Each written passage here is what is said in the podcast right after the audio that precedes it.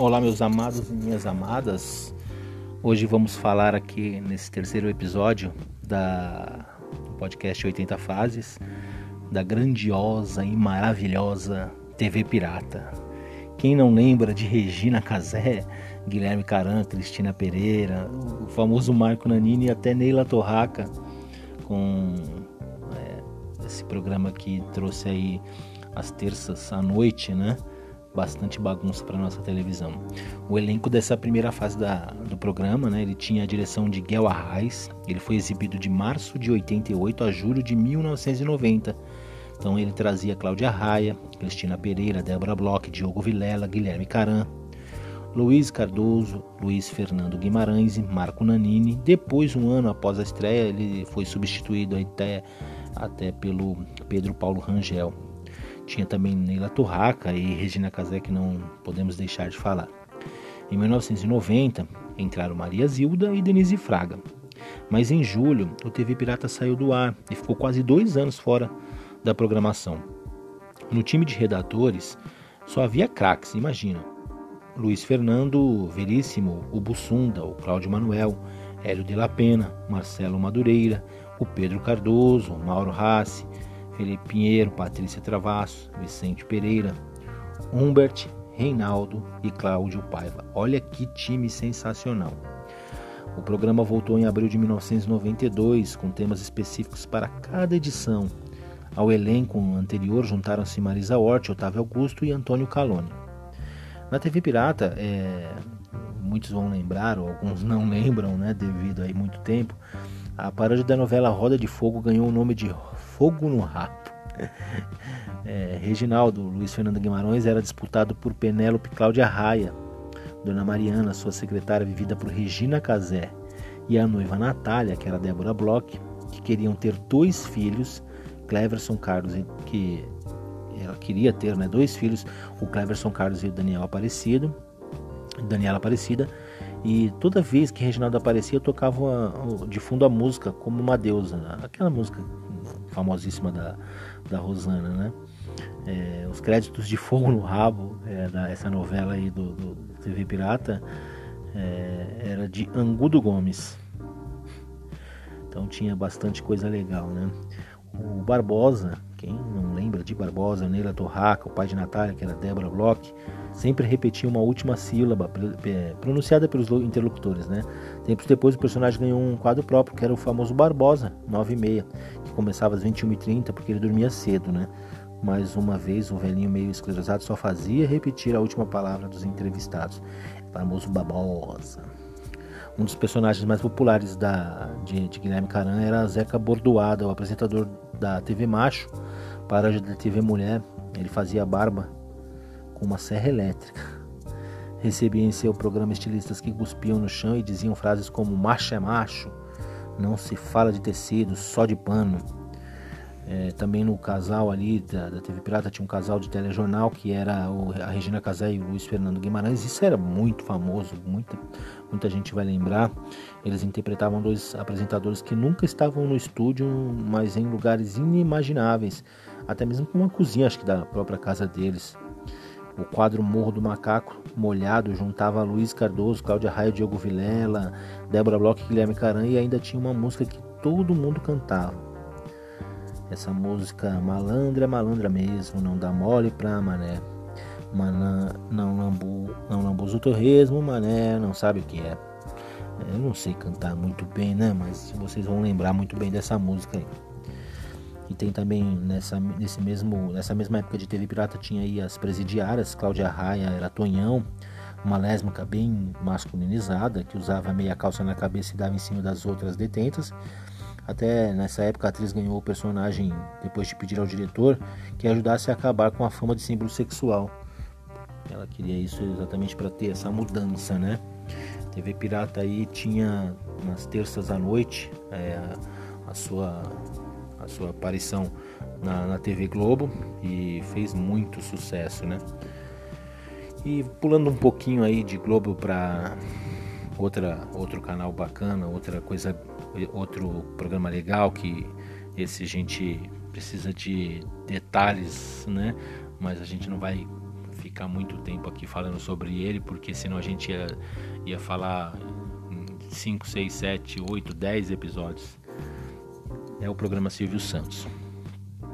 É, então eu vou falar um pouquinho do programa Silvio Santos, o que, que acontecia, algumas coisas, e aí eu vou ler para vocês. No programa Silvio Santos havia primeiro de tudo o show de calouros. Jurados que passavam pelo programa nos anos 80, esses são os que passaram aí nos anos 80 jurados do programa Silvio Santos. Aracide Almeida, Silvinha, Sônia Lima, Nelson Rubens, Fagner Montes, o Décio Pitinini, a Flor, Pedro Gilaro, Sérgio Malandro, Petrúcio Melo, Mara, antes de ser Mara Maravilha, Luiz Ricardo, Sinira Ruda, Wilza Carla e Antônio Fonzal, o homem mais bonito do Brasil. No programa Silvio Santos tinha também A Porta da Esperança, Namoro na TV, Domingo no Parque.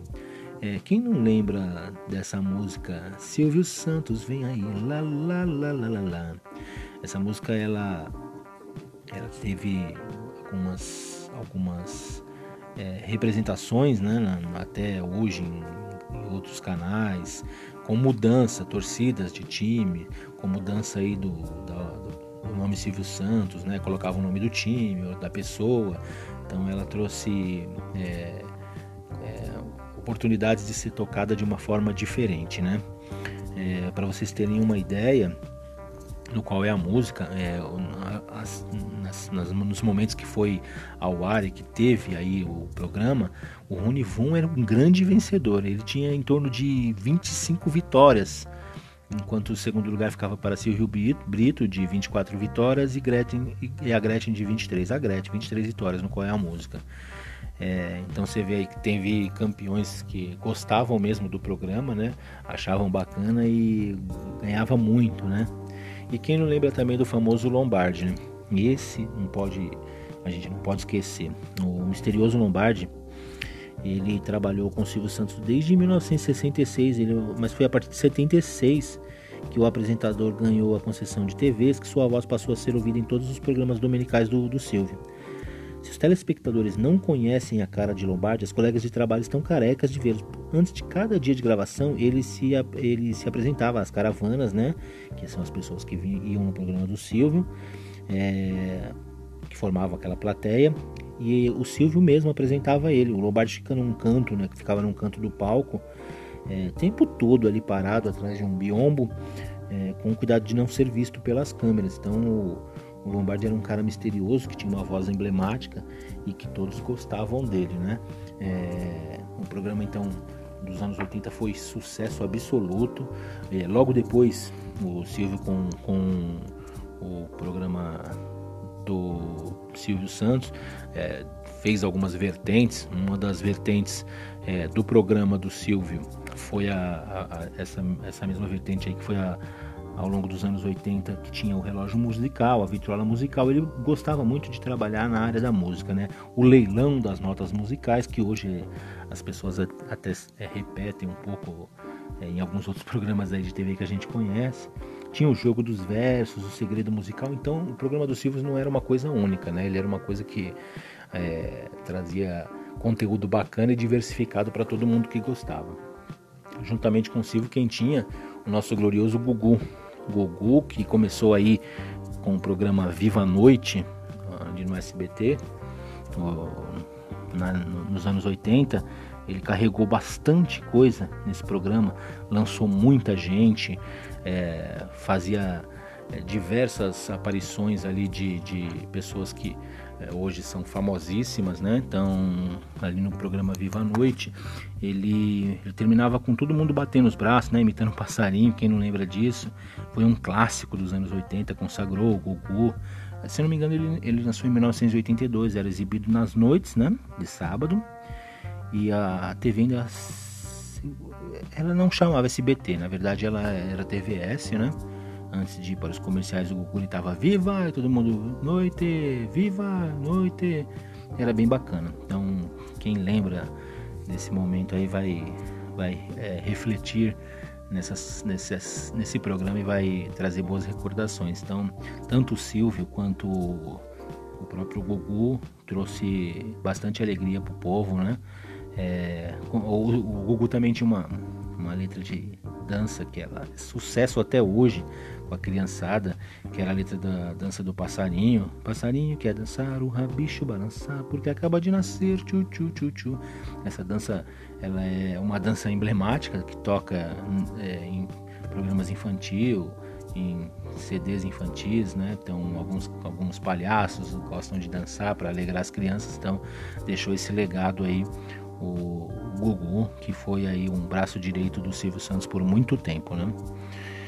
É isso aí, pessoal. Então nós falamos hoje de nesse outro nesse outro capítulo aqui do podcast de alguns programas aí como a TV Pirata, o programa do Silvio Santos, é, Faustão, Viva a Noite, são programas que chamaram bastante atenção e, e, agora depois no próximo capítulo nós vamos falar um pouquinho de programas infantil, nós falamos aí de programas adultos e no próximo podcast quero deixar para vocês aí o conteúdo dos programas infantis daquela época que eram programas diferentes e que se a gente analisar com os de hoje, vamos perceber que era coisa, é, algumas coisas eram absurdas que acontecia.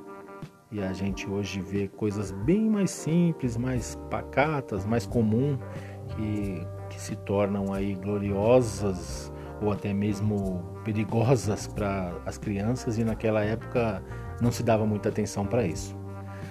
Obrigado então, galera, por, por, ter aí ouvido mais esse capítulo. Agradeço aí a paciência de vocês, desculpem os erros. Então, nós estamos começando com esse podcast. Se você gostou, compartilha, curta, mande para os amigos, comente nas redes sociais aí o que você achar de legal, o que você achou de ruim. É, não sou um craque, não sou um radialista, não sou um comentarista, sou apenas um entusiasta é, jornalista, fotógrafo, que quero compartilhar com vocês os anos 80, que foi o ano que nasci, um ano maravilhoso. Obrigado mais uma vez, até mais, um grande abraço e vamos ouvir os próximos, se Deus quiser. Fui!